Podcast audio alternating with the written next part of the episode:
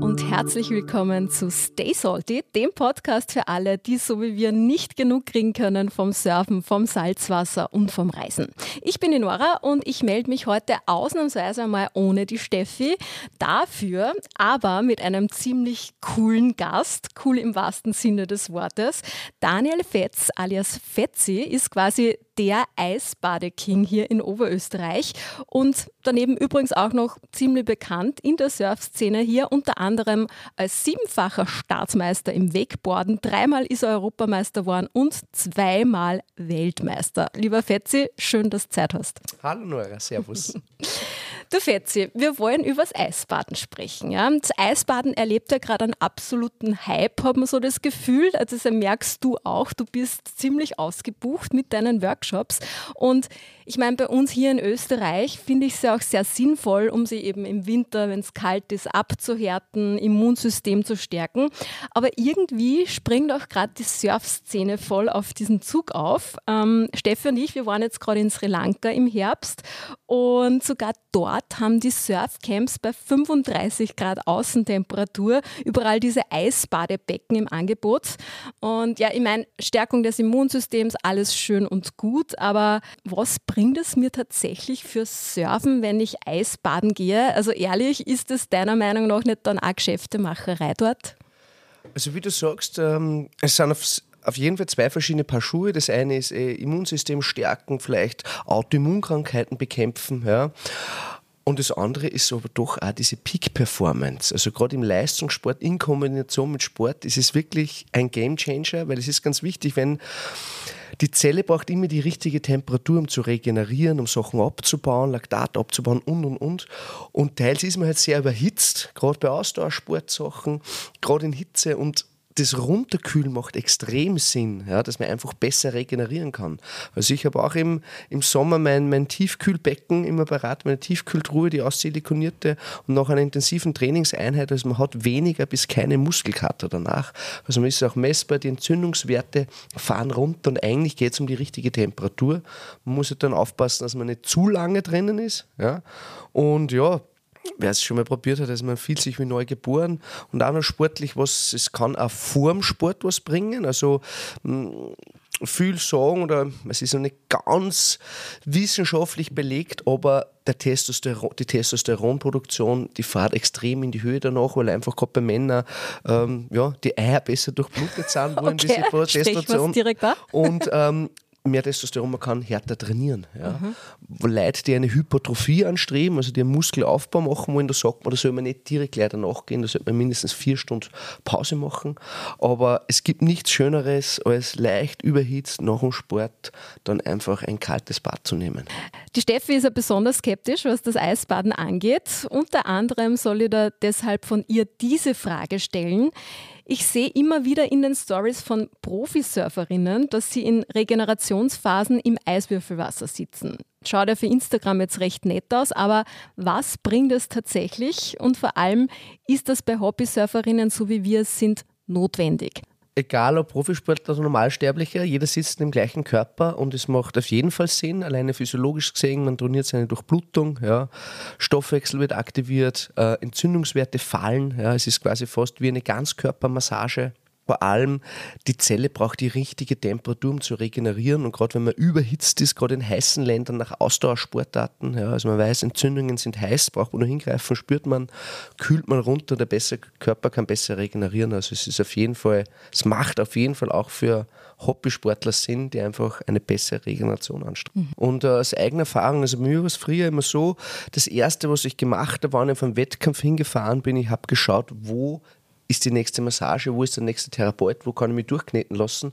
Und seit einigen Jahren ist bei mir so, das Erste, was ich mache, ich schaue, hat mein Hotel eine Badewanne und wo kann ich Eis kaufen. Ja, und ich war wo war das das erste Mal bei den ersten, ah, vor drei, vier Jahren, da war ich noch ganz alleine in Argentinien, genau, da haben sie noch, pff, Wahnsinn, da bin ich wirklich mit den Eissäcken gegangen und jetzt da bei der letzten WM, ich glaube, ich habe über 20 andere Wakeboarder mitgekriegt, und, bitte zeig mir das und Ding und haben wir da das Eis schon liefern lassen täglich, ja, haben so so aufblasbares Becken schnell gekauft dort in Thailand und haben, also das, das war genial und man, man spürt es einfach sofort, wie gut einem das tut, umso schmerzhafter es ist, ja, umso mehr Impuls ist es im Körper, umso mehr strömt dann wieder nachher das Blut hin, umso mehr kann der Körper heilen. Also dein Fazit auch zu den ähm, Eisbadebecken bei den Surfcamps weltweit, also es macht schon Sinn und es wird nicht nur Geld damit verdient. Es macht auf jeden Fall Sinn. Also physiologisch macht es Sinn, aber es macht auch vom Mindset her Sinn. Das ist dann natürlich ein anderer Bereich, da sagt man, man stärkt seine Willenskraft. Man kann viel mehr, als man glaubt. Man lernt aus seiner Komfortzone herauszugehen, einfach die extra Meile zu gehen, wieder aufstehen, weitergehen, Rückschläge einzunehmen und einfach, das ist dann, geht schon fast ins Spirituelle ein bisschen über. Es sind ganz viele Bereiche, wo man da eigentlich reingeht mit dem Eisbahn. Und gleich noch eine Frage von der Steffi. Ähm, was hat es dann eigentlich mit der Breathwork-Geschichte dann auf sich? Also ist es dann ja nur ein Zusatzangebot zum Eisbaden dazu, auch von den Surfcamps dann, um noch mehr Kohle aus den Touristen rauszuquetschen? Oder äh, muss ich als Erwachsene, sie formuliert sehr provokant, tatsächlich noch lernen zu atmen? Genau. Ähm, also bei mir ist es so, die Leute kommen tatsächlich wegen dem Eisbaden, das ist der Verkaufsschlager, aber sie gehen eigentlich mit der Atemerfahrung. Ja, das mhm. ist das, was eigentlich täglich integrierbar ist im Leben. Ja, und äh, noch lebensverändernder und in Kombination ist es natürlich besonders toll. Also man macht gewisse Atemübungen, um sich vorzubereiten, um den, den pH-Wert vom Blut basischer zu machen, in einem basischen Milieu schlagen die Schmerzrezeptoren nicht so schnell an. Krebs, Viruszellen haben nicht so gute Chancen in diesem Milieu. Und ähm, tatsächlich atmen wir, die meisten atmen falsch, ja, weil es einfach automatisch geht, haben ein falsches, gestörtes Atemmuster, haben eine schlechte CO2-Akzeptanz. Das ist die Ursache für ganz viele Krankheiten. Also eigentlich jeder Schmerz, jeder Leid hat die Ursache auf Sauerstoffmangel auf zellulärer Ebene. Ja. Und ähm, da gibt es ganz viele Möglichkeiten, einfach um seine Performance zu testen. Ja, wie, wo bin ich? Und da geht es noch nach oben. Also da kann eigentlich fast jeder sein Atemmuster verbessern und die Yogis haben das Leben schon in Atemzüge gezählt. Und es ist leider ein bisschen, also die Atmung sollte eigentlich der erste Ort sein, wo man hinschaut, wenn man nicht fit ist, wenn man krank ist und nicht der letzte. Ja. Mhm. Äh, wir gehen jetzt eh dann nur, wirklich nur mal gleich aufs Eisbaden und die Benefits und die Atmung genauer ein. Ich will aber jetzt trotzdem mal wissen, du warst ja früher, haben wir eh vorher gehört, ich meine, du hast verschiedenste Titel gewonnen, bist ein super Surfer, du warst ja auch früher total aufs Surfen eigentlich fokussiert. Ähm, wie hat sich denn das überhaupt ergeben, dass du dann aufs Eisbaden und Atemtraining gekommen bist? Also ich habe mich eigentlich schon 20 Jahre immer mit Peak Performance auseinandergesetzt. Wie kann ich meine sportlichen Leistungen verbessern? Habe auch starke Niederlagen erfahren. Also war zweimal Vize-Weltmeister und um einen Punkt nicht geschafft, weil ich einfach gestürzt bin, ja, weil einfach die mentale Stärke nicht da war. Ich habe Sachen probiert wie autogenes Training, klassisches Mentaltraining mit Sportpsychologen, Ursachencoaching, Hypnose-Coaching. Manchmal hat es mir ein bisschen besser geklappt, manchmal ein bisschen schlechter und ich war immer offen für neue Sachen. Und wie dann das erste Mal aufs Eisbaden gestoßen bin. Also ein Freund von mir hat mir erzählt von so einem Wim Hof Workshop, den er besucht hat. Das hat ihm sehr gut gefallen. Und ich habe dann zwei so Wim Hof Instruktoren zu mir am See eingeladen, haben wir dort einen Workshop organisiert und ich habe dann gemerkt, Wahnsinn.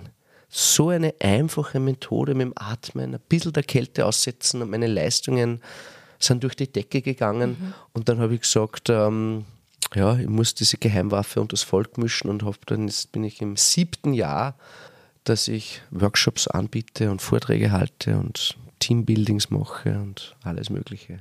Jetzt hast das du eh vorher schon ziemlich deutlich angesprochen, aber noch einmal, für jemanden, der totaler Newbie ist auf dem Gebiet des Eisbadens, fassen wir vielleicht kurz noch einmal wirklich die Vorteile auf körperlicher und vielleicht auch seelischer Ebene zusammen vom Eisbaden und von der richtigen Atmung. Also wir trainieren unser Durchblutungssystem, jeder Dritte stirbt an einer Herz-Kreislauf-Krankheit. Wir produzieren mehr weiße Blutkörperchen, unsere Kriegerzellen und wir stärken somit unser Immunsystem. Wir hacken unser autonomes Nervensystem, wir lernen uns auf Knopfdruck zu entspannen, mehr in diesen parasympathischen Modus zu gehen. Glückshormone werden produziert. Bereits ab 30 Sekunden im kalten Wasser wird schon dopaminfrei. Man dreht das Stimmungsbarometer gleich ein bisschen heller. Ja.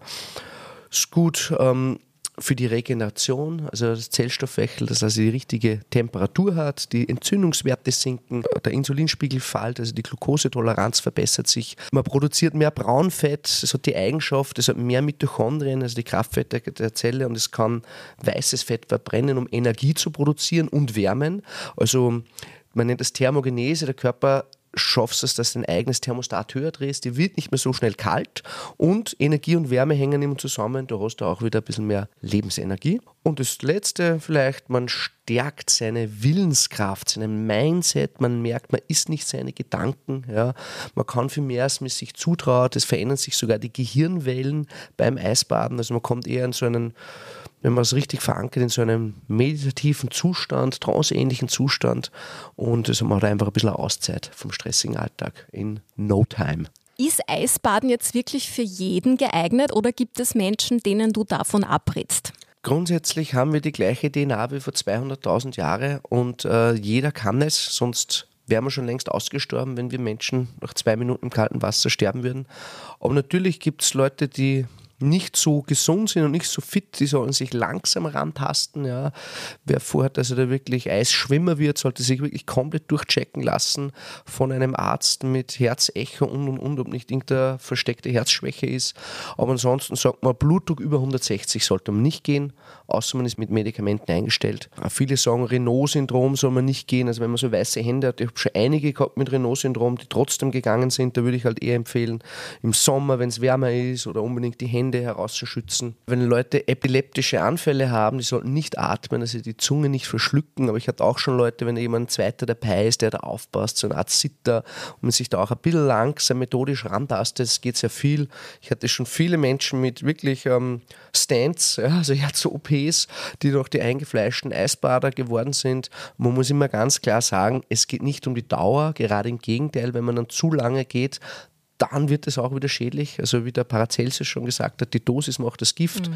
Man muss ausschauen, dass man das Ego ein bisschen zurückschraubt und nicht wieder, ah, wer geht zuerst raus und ah, was ist dein Rekord? Also da geht es eigentlich in die andere Richtung es ist so im Leistungssport, man weiß, ähm, ein Ultramarathonläufer hat teils ein Immunsystem wie HIV-positiver und äh, jeder Spitzensport kann auch äh, ins, Negative gehen. ins Negative gehen. Man macht dann Raubbau an seinem Körper, wenn man alles so verschleißt. Und so, wenn ich immer zehn Minuten Eisbaden bin, ja, dann weiß man auch, da gibt es sogar Studien, dass das Herzinfarktrisiko steigt, weil es einfach dann schon eine Belastung fürs Herz ist. Aber das heißt, jetzt sprechen wir da gerade davon, man kann es übertreiben. Was ist so die ideale Dauer, die ich gehen sollte und wie oft soll ich gehen, dass mir das auch was bringt? Also ich glaube, es ist generell immer ein bisschen verschieden. Es gibt so viele Parameter, die damit einspielen. Wie ist gerade die Ernährung, was ist der Konstitutionstyp, wie stehen die Sterne, äh, wie ist gerade die mentale Belastung. Aber generell kann man sagen, zwischen vier bis 12 Grad von der Temperatur jetzt fast den gleichen Effekt. Ja. Zwischen zwei bis vier Minuten reicht eigentlich. Ja. Ich, meine, ich habe es schon gemerkt, wenn ich im Sommer nach einer intensiven Trainingseinheit dann eher so sechs, acht Minuten drinnen war, habe ich ein bisschen weniger Muskel gehabt, als wenn ich nur zwei Minuten drinnen bin. Ja. Mhm.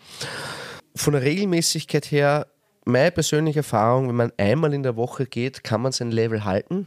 Wenn man ein bisschen aufbauen will, ich möchte, dass man leichter fällt mit dem Eisbaden, so zwei, dreimal die Woche, ja, dann baut man auf, bis man sein Level hat. Wenn man einmal drei Wochen nicht gegangen ist oder vielleicht vier Wochen, dann fängt man fast wieder von vorne an, zumindest vom Mindset her, von der Schmerzintensität. Also wenn man halt wirklich regelmäßig geht, dann geht man rein, wie wenn nichts wäre. Das ist klar.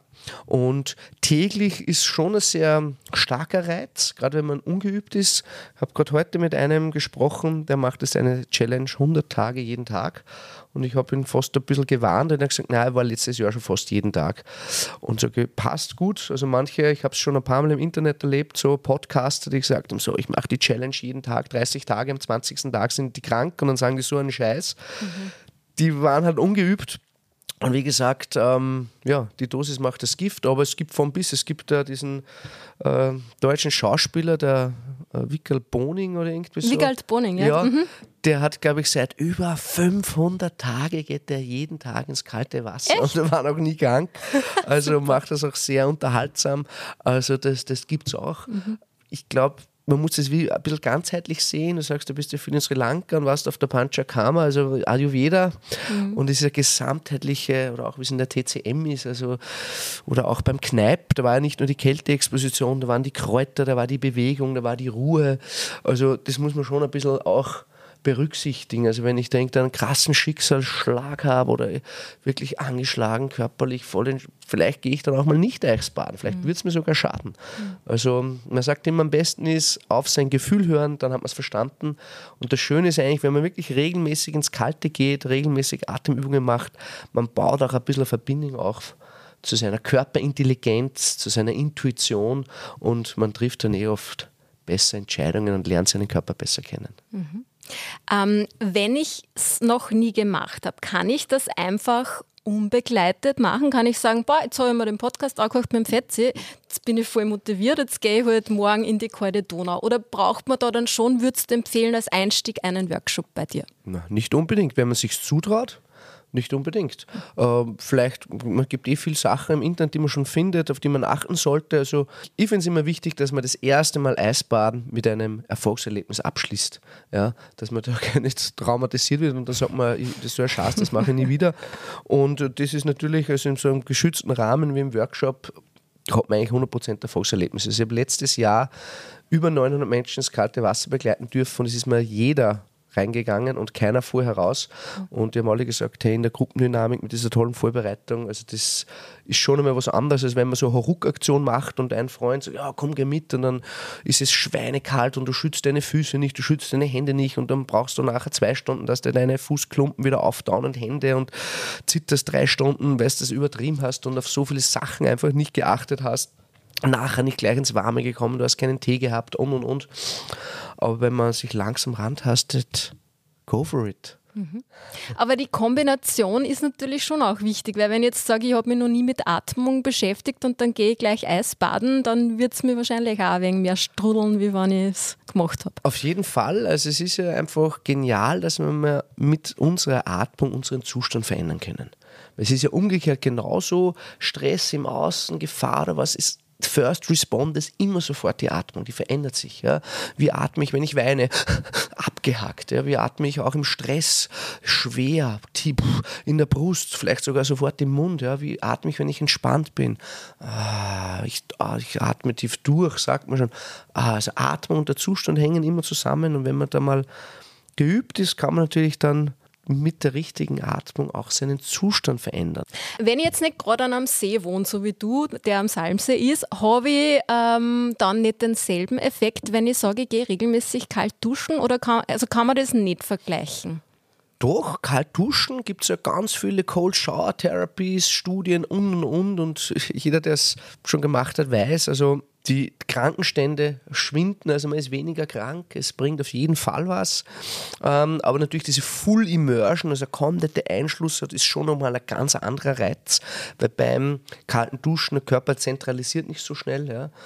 Und äh, man muss auch sagen, dass das Kaltduschen teils unangenehmer ist als die Full Immersion, also das, das komplette Eisbaden. Warum ist das so, glaubst du? Eben weil der Körper nicht so schnell umschaltet okay. auf das inneren Blutkreislauf. Das kann ja dann auch sein, dass man sogar so eine richtige Wärme spürt.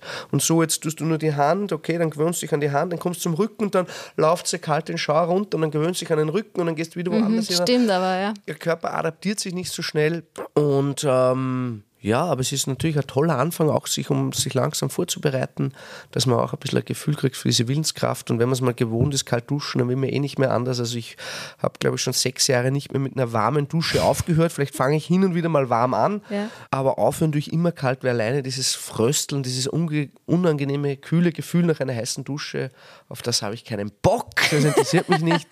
Und äh, die meiste Zeit fange ich eigentlich kalt an, höre kalt auf.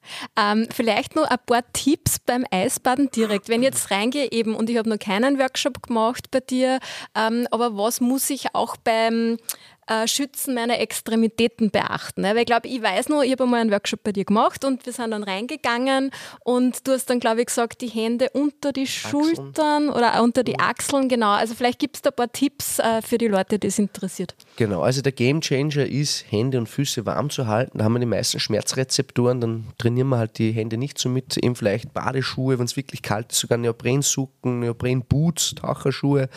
Ähm, die Hände wenn es extrem kalt ist, darf man auch Handschuhe am Anfang haben, ja, heraushalten oder sonst zumindest ohne Handschuhe heraushalten oder unter die Achseln. Und dann fällt es auf jeden Fall viel leichter. Natürlich, wenn ich öfters gehe, irgendwann fange ich mal an, dass ich die Hände mit rein tue, fange ich am Schluss mal an, dass ich mal mit dem Kopf unter Wasser tauche, dass ich mich langsam steigere, aber am Anfang würde ich den Kopf herauslassen, Hände, Füße gut schützen, ja. Schauen, dass man nachher gleich einen Tee parat hat, dass man vorher nicht schon zu sehr ausgekühlt ist, aber auch, dass man nicht komplett überhitzt ist, also dass du nicht mit 180 Puls gleich einen Köpfler reinmachst, ja. das ist extremer Stress für die Blutgefäße, also da könnte es wirklich zu einem ja, Herz-Kreislauf-Problem kommen, da könnte das alles zumachen, wenn alle Blutgefäße so schnell zumachen, der Druck aufs Herz wird natürlich extrem groß dadurch. Ja.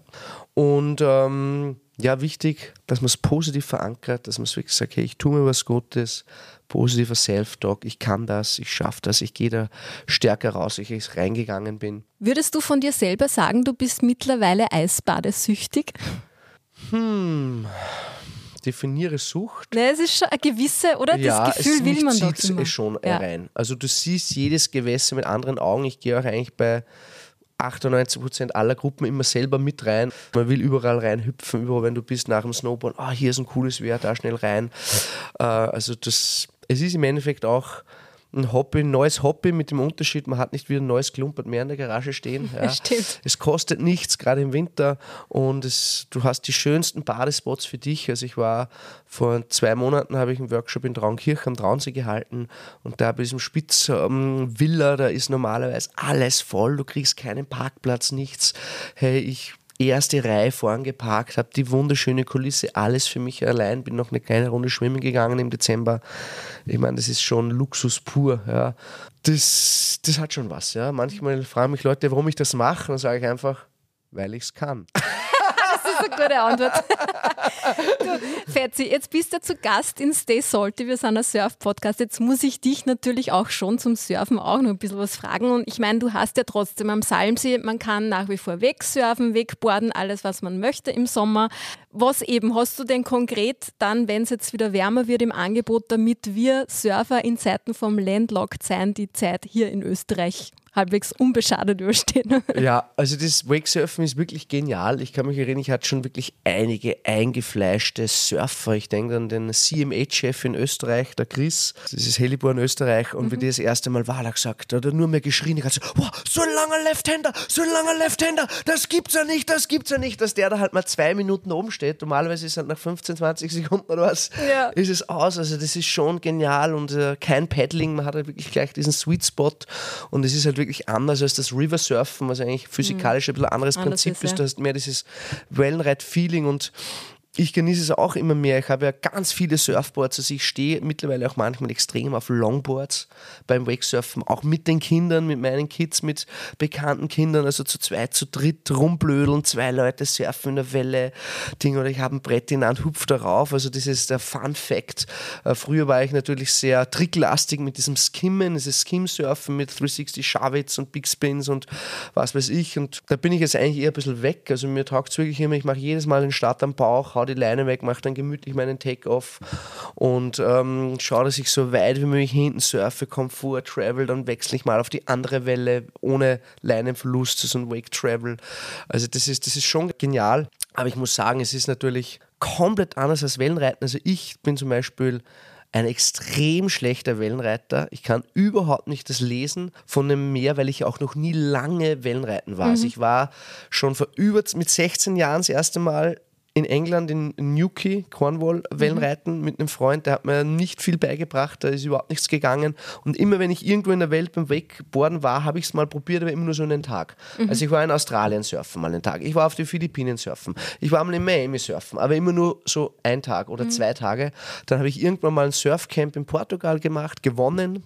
Ja, Mellow Move war, war super. Ja, ja, Und da habe ich gemerkt, okay, jetzt am letzten Tag nach den fünf Tagen, jetzt wird es vielleicht mal so ein gehen. bisschen an, dann fliegst du nach Hause. Ja, ja. Das machst das nächste Jahr wieder eine Woche und ich glaube, es sagt eh jeder, also unter drei, vier Wochen und am besten mal zwei Monate Mhm. und das, ich habe nicht das Gefühl, ich, ich sehe nicht, wo muss ich jetzt hin, wie, also wenn ich dann einen da habe, einen Coach, sage, ja, komm ein bisschen mehr rein und jetzt, und jetzt leg los mit Paddle, Paddle, Paddle, Paddle, dann klappt das. Also Mhm. das, das war genial, ich war mal vor ein paar Jahren in, dem, in, in der Schweiz, im Alaya Bay und das war geil. Also da steht der da und sagt, ah, noch ein bisschen nach vor, und jetzt leg los und wuff, waren wir mal im Dezember, war der einzige ohne Neopren, der da gesurft Oh, ist als. Eisbader.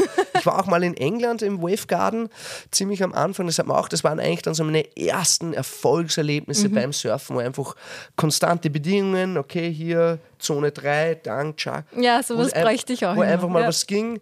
Und, und sonst sage ich immer, ja, Surfen für Anfänger ist eigentlich nicht Surfing, ist eigentlich Paddling. Ja. Stimmt, ne? Und habe auch eine, einige äh, Freunde, ich denke an den Hamadi, der auch ganz viele Zeit in Indonesien verbracht hat und so, und der sagt, als Landlocked Surfer, du wirst nie dieses Gefühl haben wie einer, der aufgewachsen ist mit den Wellen, der sagt, auf einmal ist der Hund 20 Meter weiter draußen im Line-Up.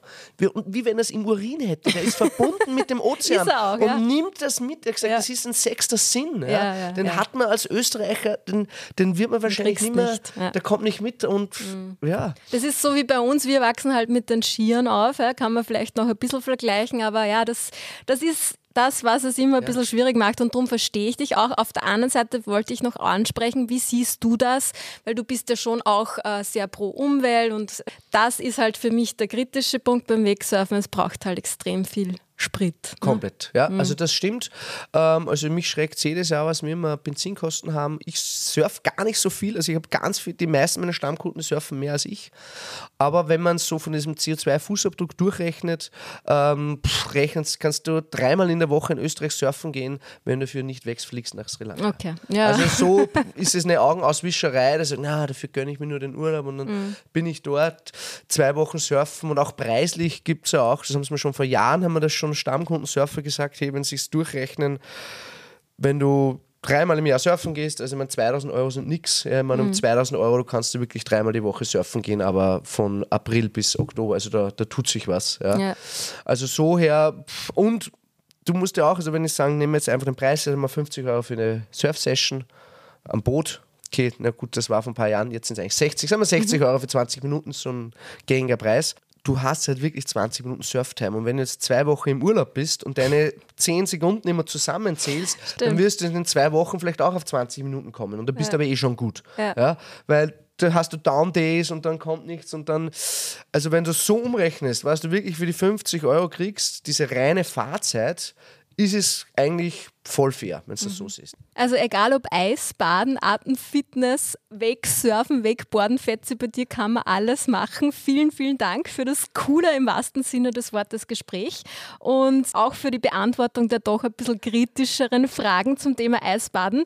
Ich und ich glaube auch, die Steffi wünschen dir auf jeden Fall weiterhin viel Erfolg damit und wer weiß, vielleicht kann ich die Steffi ja überreden, dass wir mal gemeinsam einen Workshop bei dir buchen, dass nicht mehr so skeptisch ist, was das angeht. Ja, also ich freue mich auch über ein Wiedersehen. Ich würde euch empfehlen, ihr kommt im Sommer vorbei auf einem Workshop ja, und dann können wir es gleich mit einer Wakesurf-Session kombinieren. Das wäre eine ideale Kombi. Super, Das sagt wunderbar. schon ein paar Mal. Und generell, wer ein bisschen skeptisch dem Eisbahn gegenübersteht oder eine Frostbeule ist, dem würde ich generell einen Termin im Sommer, Frühling, Herbst empfehlen, nicht im Jänner, Dezember. Falls ihr da draußen Fragen habt an den Fetzi zum Thema Eisbaden, Atemfitness oder uns einen Kommentar dalassen wollt, sehr, sehr, sehr gern. Unsere Socials findet ihr wie immer in den Shownotes. Also dann, bis zum nächsten Mal und see ya!